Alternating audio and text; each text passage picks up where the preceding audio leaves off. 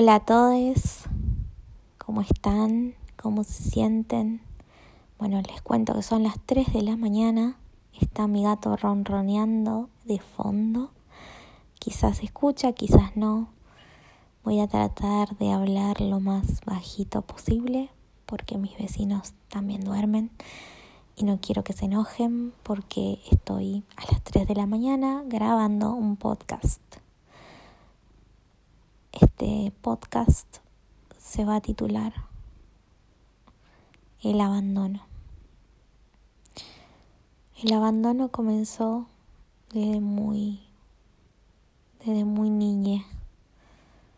Comenzó siento que de alguna manera desde la panza. Eh, no sé si les pasó, quizás, o sea, siento que quizás no soy la única persona que le pasó esto, pero claramente cuando una persona queda embarazada, buscado o no buscado ese embarazo, em, creo que en el momento en que te enteras, en ese momento tenés sensaciones, alguna sensación debes tener, ya sea de alegría, frustración, miedo, dudas, no sé, cualquier tipo de sensación.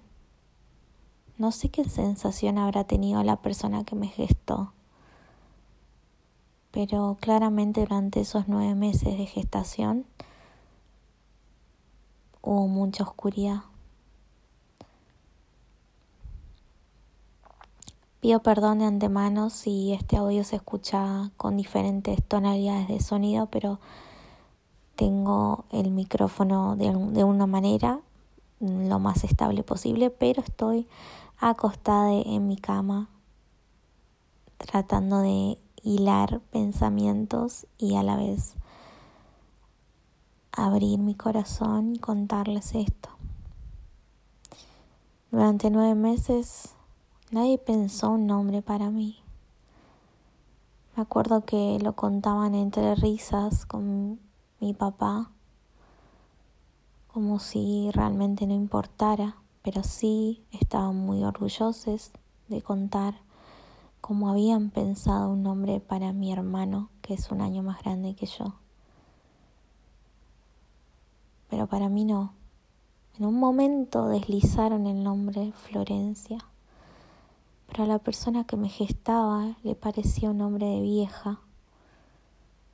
Bueno, paradójicamente Florencia fue la primera chica que me besó y luego conocí varias Florencias en mi vida que de alguna manera u otra hicieron impacto en mí. Nada, nada es realmente casualidad. Pero bueno, me hubiese re gustado que me llamen Florencia. No sé si tengo cara de Florencia, pero me hubiese gustado que me digan Flor.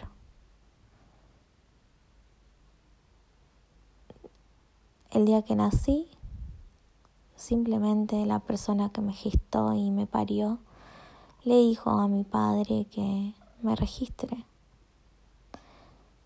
Y mi padre en ese momento se le ocurrió ponerme el nombre de dos personas que calculo que deben haber sido importantes en su vida. Uno es el de su abuela y otro el de su prima, que es una desaparecida de la dictadura militar de Argentina, que tuvo un hijo en cautiverio, que todavía no sabemos dónde está o si está vivo. Ya debe tener familia, seguramente o no, no sabemos quién es y cómo se llama y no supimos más nada. Pero bueno, me puso esos dos nombres, dos nombres de personas que conoció, que quiso mucho, que claramente hicieron algún tipo de impacto en él.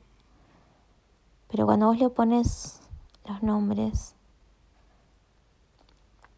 a tu hija, de gente que conoces y que ya tuvo una vida y que tiene ciertos karmas o ciertas cuestiones vividas, le pasas esos karmas y esa energía a ese niño que recién está volviendo a nacer, que su alma recién está volviendo a vivir esta vida que le tocó. Entonces, abandono número uno, tener nueve meses para pensar un nombre para esa persona, más allá que después la persona rechace o no ese nombre y quiera autonombrarse de otra manera cosa que me parece genial, pero lamentablemente no es un trámite fácil de hacer. Debería poder serlo, debería ser un derecho poder cambiarnos el nombre. Bien, eso por un lado. Primer abandono. Segundo abandono, no tener ningún real recuerdo de amor o de afecto para conmigo de niña. Sí me acuerdo de una situación en donde mi madre llegaba cansada del trabajo y yo fui a abrazarla a la habitación porque la no sé, no sé si la había extrañado, pero simplemente era una niña en ese momento muy cariñosa y dulce, amorosa. No digo que ahora no lo, no lo soy, eh, pero ahora soy un niño eh, amoroso, cariñoso y abrazadores. Y me corrió, me empujó y me dijo, no me molestes, déjame tranquila. Me acuerdo que mi hermano, que es un año más grande que yo, acuariano, más frío, jamás intentó abrazarla o darle un beso. Y mi madre sí intentaba hacerlo con él llegar a él. Es como si ella quisiera ser rechazada. En cambio, la persona que se le acercara no, no podía. Como que no era digna de su afecto o algo así. Pero tampoco me interesó ganármelo luego. Es como que me resigné. En ese momento tenía cuatro años. Y me resigné. Me resigné a que ya había un favorito en la familia y no era yo. Me resigné también a que iba a ser invisible gran parte de mi vida y que estaba bien, tampoco quería ser el protagonista de la familia. Porque era una carga también muy pesada, la llevaba mi hermano y veía lo que él sufría. Y no estaba tan bueno. Por suerte siempre aparecían personas que me demostraban cariño me demostraban amor, luz, algún sentimiento maternal, si se quiere. Tuve varias personas que reemplazaron esa falta de afecto, de cariño, de contención y trataron de llenar un poquito ese vacío de abandono. Bien, ya conté el, el segundo abandono.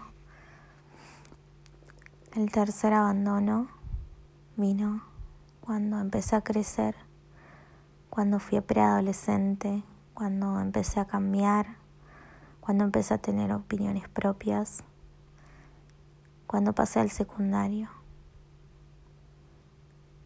Mi madre nunca más me vio como un ser humano, como alguien que tenía que proteger o cuidar o amar simplemente me vio como competencia, con celos, con cierta envidia, por ser más joven quizás, por tener toda la vida por delante y a la vez por miedo también. Seguramente tendría miedo que me pasara lo mismo que a ella. Que me enamore muy joven y me obliguen a hacer algo en contra de mi voluntad. Lo paradójico es que si ella hoy se hubiese detenido un segundo a conocerme, se hubiese dado cuenta que eso jamás me hubiese pasado a mí. Que yo estaba para más, que yo podía más. Y que si ella simplemente me explicaba y me abría los ojos, íbamos a poder hacer un cambio en nuestro árbol genealógico. Pero bueno, ya no sé ni por qué número de abandono voy. Después pasaron muchas cosas horribles, muchas situaciones de abandono, de abuso psicológico, físico, emocional. Así que eso cuenta como una bolsa de abandonos tremendas hechas por una mujer.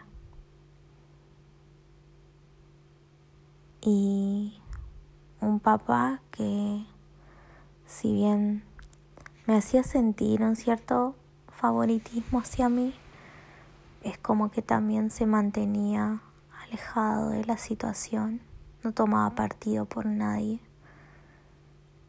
Y, y eso hace que vos, niñas, te sientas muy desprotegida en ese momento. Cuando sos adolescente y sentís que tus padres están en tu contra, o que una persona de tu familia está en tu contra y no hay nadie que te apoye que te ayude, ni siquiera tu hermano, nadie. Ahí te das cuenta que estás sola, totalmente en soledad. Bien, todo este preámbulo para contar cuál es la historia con las mujeres y el abandono en mi vida arranca desde esa raíz y sigue cuando salgo del closet y conozco a mi primer amor. Mi primer amor para mí era la persona más hermosa de la tierra.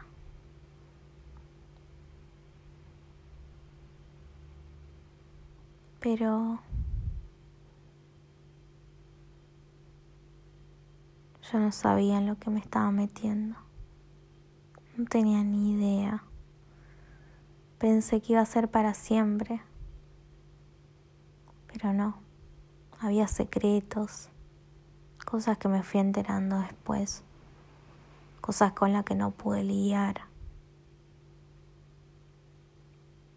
Y ese amor que supuestamente sintió se tornó en obsesión.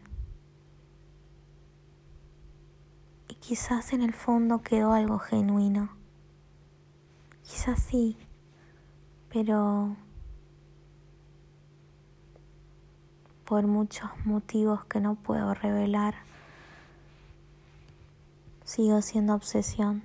Pero esa persona me dejó, me dejó dos veces porque le volví a dar otra oportunidad. Siempre soy de dar segundas oportunidades. Eso está mal, no lo recomiendo, no es un consejo. Nunca den segundas oportunidades. Nunca vuelvan con un ex. Sé que hay excepciones, sé que hay un montón de parejas que logran superar crisis y logran crecer juntos y que hay que permitírselo, pero mi humilde consejo es que si el vínculo realmente no te suma y lo intentas muchas veces y siempre terminas herida, no tiene sentido. Bien. Entonces, primer abandono amoroso, segundo abandono amoroso por una mujer mi segunda novia, que de hecho hasta el día de hoy no sé nada de su vida, desapareció por completo. Me debe tener bloqueada de redes sociales seguramente y no está mal. Me acuerdo que su último mensaje fue tipo, espero que estés bien, una cosa así, por mi enfermedad, pero También la manera que se despidió fue muy cruel. Me dejó cuando se enteró que estaba enferma y yo conocí a otra persona casi enseguida y sabiendo que yo estaba con esa persona y que realmente estaba sintiéndome mejor, no a nivel físico, pero sí a nivel espiritual y emocional. No lo pudo resistir y tuvo que, cuando apenas me encontró sola, en ese momento yo todavía me consideraba con un género binario femenino. Entonces cuando me encontró sola, no tuvo mejor idea que tratar de reconquistarme. Cuando finalmente le di una nueva oportunidad, al día siguiente, volvió a ser la misma persona de los últimos tiempos, de los últimos meses y me dijo que había conocido a alguien por un mensaje de WhatsApp después de haber estado conmigo unas horas antes. Que había conocido a alguien y que la había elegido a esa persona. Que aunque esté mal de la cabeza esa persona, prefería estar con alguien así antes que conmigo.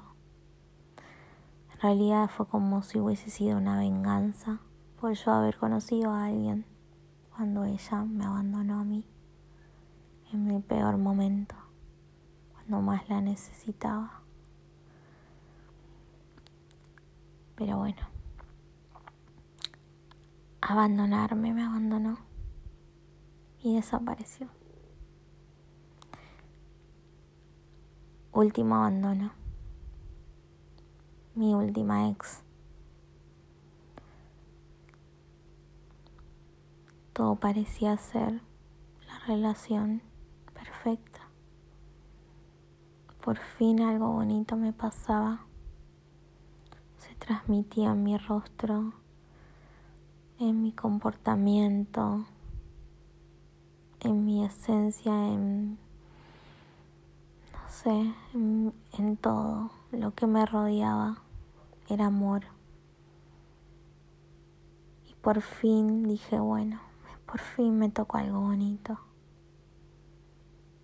Y yo quería que crezca, que crezca, que crezca, que sea así para siempre, que haya un para siempre o que haya estabilidad, que haya proyectos, sueños y avance pero también de un día para el otro me dejó. Claramente las personas no te abandonan de un día para el otro. Supongo que es un proceso que vienen haciendo hace meses, quizás, hace días, hace semanas. Y un día simplemente toman la decisión y lo hacen. Se arrepintió. Volvió. Volvió a dejar varias veces me dijo que no estaba más enamorada de mí. Después, el silencio, el desapego y bueno, después de tantos abandonos, por fin entendí mi herida y ahora solo concentro mi energía en sanarla. Entiendo que el abandono va a ser siempre parte de mi vida, porque por más que sea una herida trabajar, quizás resignificar el abandono es lo único que puedo hacer. Creo que aunque creo que eso haría que cambie muchísimo mi realidad. Ahora me da miedo conocer personas porque tengo miedo que pase lo mismo.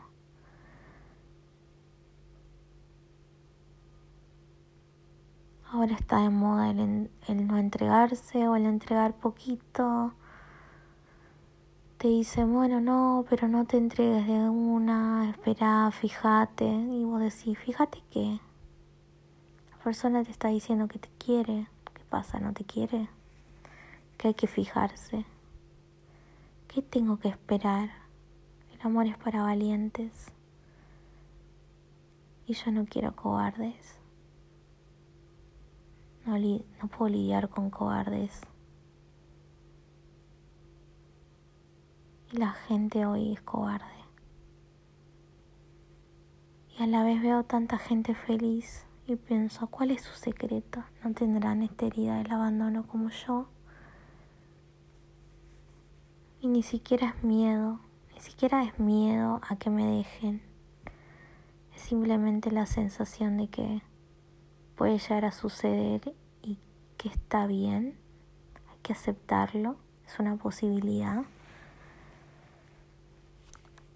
Pero ¿por qué hacer falsas promesas? ¿Por qué ilusionar a alguien? ¿Por qué no tener responsabilidad afectiva y plantear las cosas como uno las necesita o las quiere?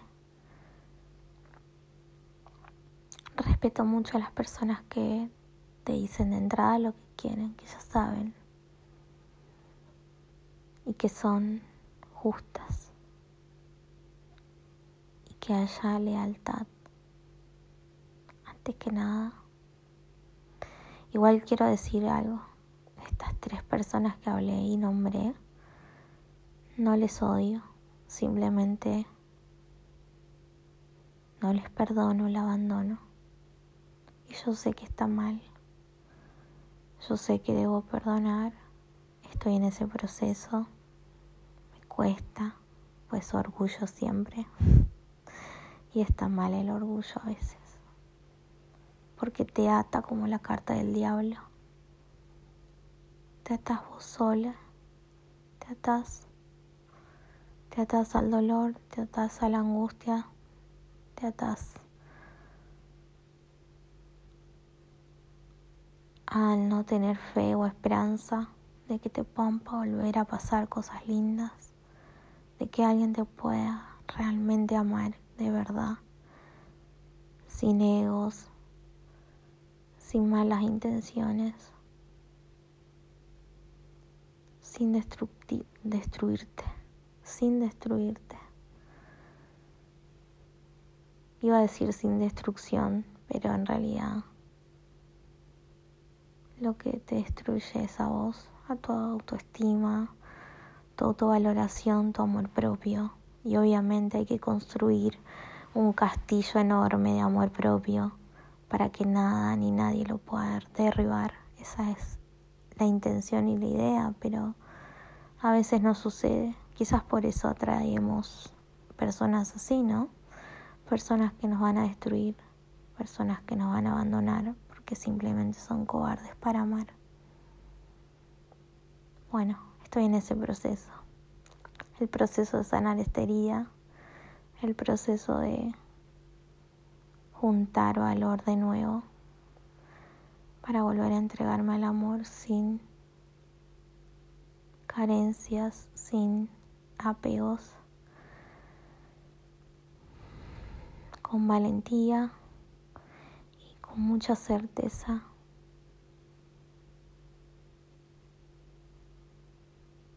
De no envolverme en relaciones tóxicas o en vínculos donde solo están conmigo porque obtienen algún tipo de seguridad o algo así en mí, pero donde yo no obtengo más que algunos buenos momentos y algunos lindos recuerdos y alguna foto de Instagram que luego no vale de nada si no se sostiene con actos, si no se sostiene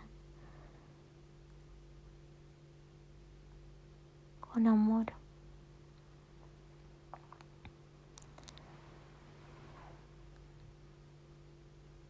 Bueno, nada, supongo que esto es como un querido diario. Te cuento un poco lo que fue mi vida que me empecé a vincular con mujeres. No digo que cuando me vinculaba con hombres era muy diferente, pero sí era diferente. Quizás no me afectaba, quizás no sentía el abandono, porque quizás no tengo la herida con el padre, solamente con la madre. Y por eso mis vínculos con mujeres son así, desde ese lugar, desde la desconfianza, desde el abandono desde tener que aceptar que esa persona ya me va a rechazar desde el día uno Y todo eso que les estoy contando estoy pensándolo en voz alta. Bueno, gracias por escucharme y nos escuchamos en el próximo podcast. Les abrazo, que descansen.